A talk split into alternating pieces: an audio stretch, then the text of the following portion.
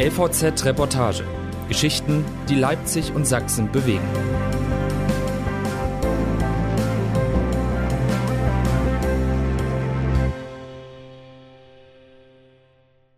Wir hätten das gekonnt. Kaum etwas ist in der vierten Welle lauter als der Appell, sich impfen zu lassen. Aber im ganzen Land stehen Impfwillige stundenlang in der Schlange und in Sachsen spritzen viele Hausärztinnen und Ärzte gar nicht gegen Corona. Was ist da los?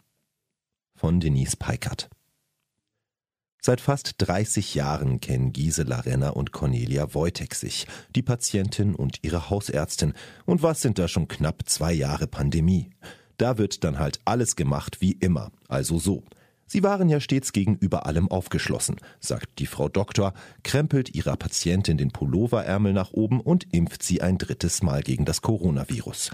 Danach rollt Frau Renner, 87 Jahre alt, ihren Ärmel wieder runter, sagt, sie sei ja froh, dass sie in der Arztpraxis geimpft werden könne und dass sie vor Weihnachten bestimmt noch einmal vorbeischaue. Ungefähr so hat man sich das vorgestellt, als die Corona-Impfungen im Frühjahr auch für niedergelassene Ärzte freigegeben worden waren. Man setzte darauf, dass die Mediziner ihre Patientinnen und Patienten kennen, dass sie auch Zugang haben würden zu Skeptikern und vor allem darauf, dass es von ihnen schlicht weit mehr als hundertmal so viele gibt, als seinerzeit Impfzentren existierten. Und trotzdem, ein unbekümmerter Sommer später, mitten in einer bitteren vierten Corona-Welle, stehen Menschen stundenlang an für eine Impfung und andere klagen, dass sie bei ihrer Hausärztin gar nicht erst durchgekommen seien, gar nicht erst nach einem Vakzin hätten fragen können. Politik, Ärzte sind schuld. Für Politik und Politikberatung scheint klar, wer schuld ist an dem Dilemma.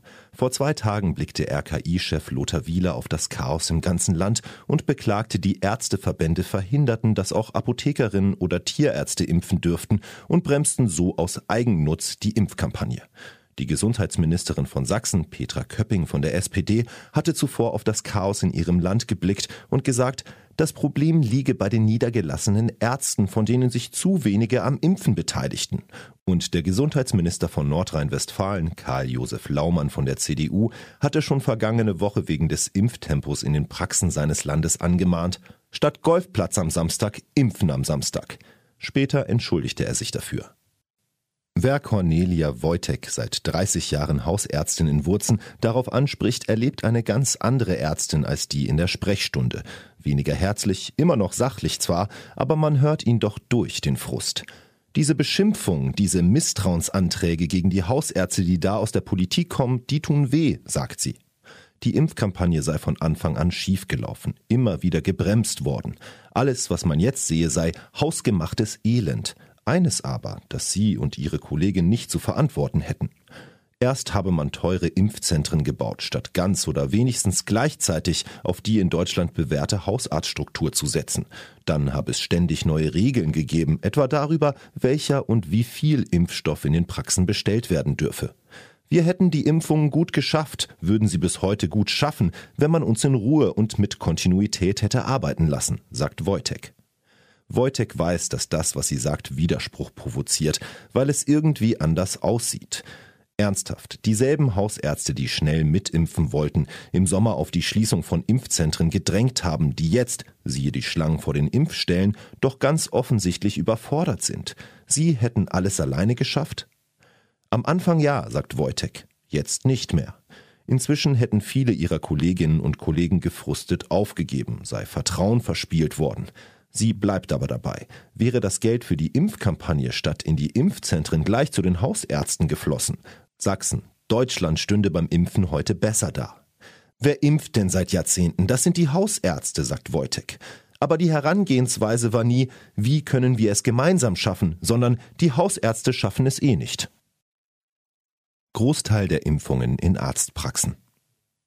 Wie viel in den Hausarztpraxen, in Impfzentren und anderswo verimpft worden ist, dazu sammelt das Zentralinstitut für die kassenärztliche Versorgung fortlaufend die Daten des Bundesgesundheitsministeriums, des RKI und der Kassen ein. Als die Hausärzte Anfang April regelhaft mitimpfen durften, stieg die Zahl der Immunisierungen schnell an. Im Juni dann wurden mehr Menschen in Arztpraxen als in Zentren und in ihren Betrieben zusammen geimpft. Seit Oktober steigt die Zahl der Impfungen in Arztpraxen wieder. Erst langsam, dann stark, längst übernehmen die Praxen den größten Teil der Impfungen. Aber man muss auch wissen, gerade zur Situation in Sachsen, Cornelia Wojtek, die Ärztin aus Wurzen, ist nicht der sächsische Durchschnitt. Sie, die zusammen mit ihrer Kollegin Maximiliane Knöfel und Assistenzärztin Manuela Schrader so viel impft, wie es ihnen möglich ist, auch am Buß- und B-Tag und an Samstagen, ist nicht repräsentativ. Etwa 37.000 Mal haben die sächsischen Hausärzte Mitte dieser Woche täglich gegen Corona geimpft. 100.000 Spritzen sollen es pro Woche werden, wenn es nach dem Gesundheitsministerium geht. Aber von rund 4.000 Hausärzten in Sachsen macht nur etwa die Hälfte überhaupt mit. Und die anderen? Die anderen sind schwer zu fassen. Wer in den Praxen nachfragt, bekommt meist die knappe Antwort, man könne aus Kapazitätsgründen nicht impfen. Wir haben uns schon bei den Corona-Tests gefragt, wie andere Praxen das nebenher gestemmt bekommen, sagt eine Schwester in einer Praxis in der Leipziger Südvorstadt. Einer der vielen Risse dieser Pandemie scheint direkt durch die Ärzteschaft zu gehen.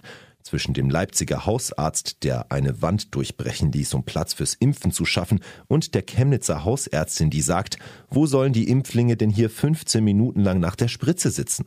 Das gehe nicht. Könnten nicht Apotheker impfen und Zahnärztinnen? Michael Brosig wiegt leicht den Kopf, wenn er so etwas hört. Ein sanfter Zweifel.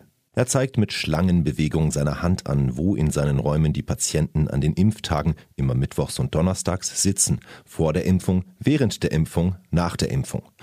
Brosig ist Mitglied im Landesvorstand des Sächsischen Hausärzteverbandes. Seine Praxis hat er im Leipziger Stadtteil Grünau. Er sagt, das Nervigste an der Impfkampagne sei das Hin und Her der Regeln. Die neueste wollte, seit kurzem dürfen Arztpraxen nur eine bestimmte Anzahl BioNTech-Ampullen bestellen. Denn, so Gesundheitsminister Spahn, die Mengen an BioNTech-Vakzinen seien in diesem Jahr begrenzt. Kurz darauf hieß es, es stünde doch mehr davon zur Verfügung. Die Impfstoffe von BioNTech und Moderna sind beide gut, sagt Brosig. Aber uns belastet das Kommunikationsproblem aus dem Bundesgesundheitsministerium. Und wenn an einem Freitag bekannt werde, dass ab Montag geboostert werden solle, die Hausärzte am darauffolgenden Mittwoch keine Termine mehr vergeben könnten, dann sehe es natürlich so aus, als seien die Medizinerinnen das Problem. Dabei durften wir damals nur alle zwei Wochen neuen Impfstoff bestellen, sagt Brosig. So schnell habe man sich nicht eindecken können und dieses organisatorische Problem auch nicht zu verantworten gehabt. Und dennoch, was bleibt, sind die Schlangen vor den Impfstellen und das hektische Suchen danach, wie die Menschen schneller an eine Impfung kommen. Könnten nicht die Apothekerinnen mitspritzen, hieß ein Vorschlag aus Niedersachsen.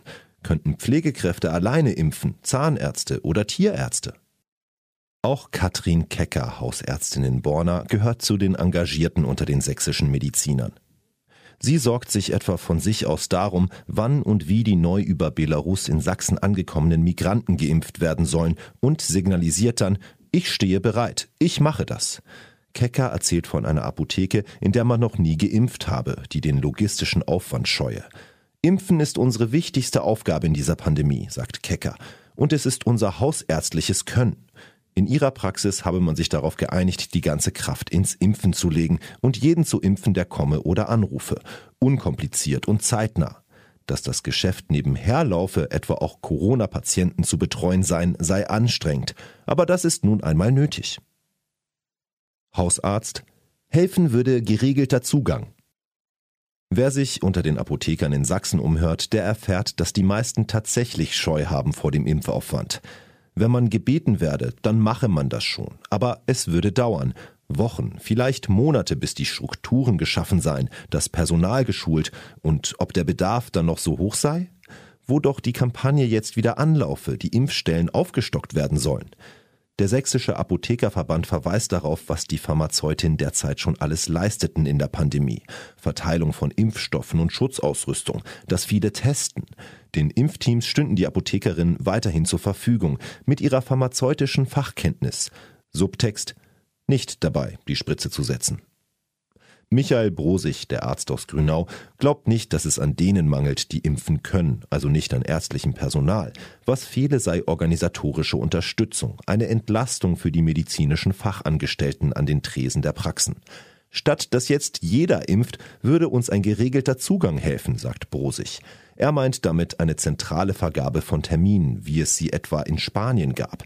Dort musste sich niemand um seinen Termin kümmern, bekam ihn mit knappem Vorlauf per Anruf oder SMS. In Deutschland könnten so etwas die Kassen machen oder die Kommunen, findet Brosig. Bei dem Versand von Wahlbenachrichtigungen, sagt er, gelingt es ja auch.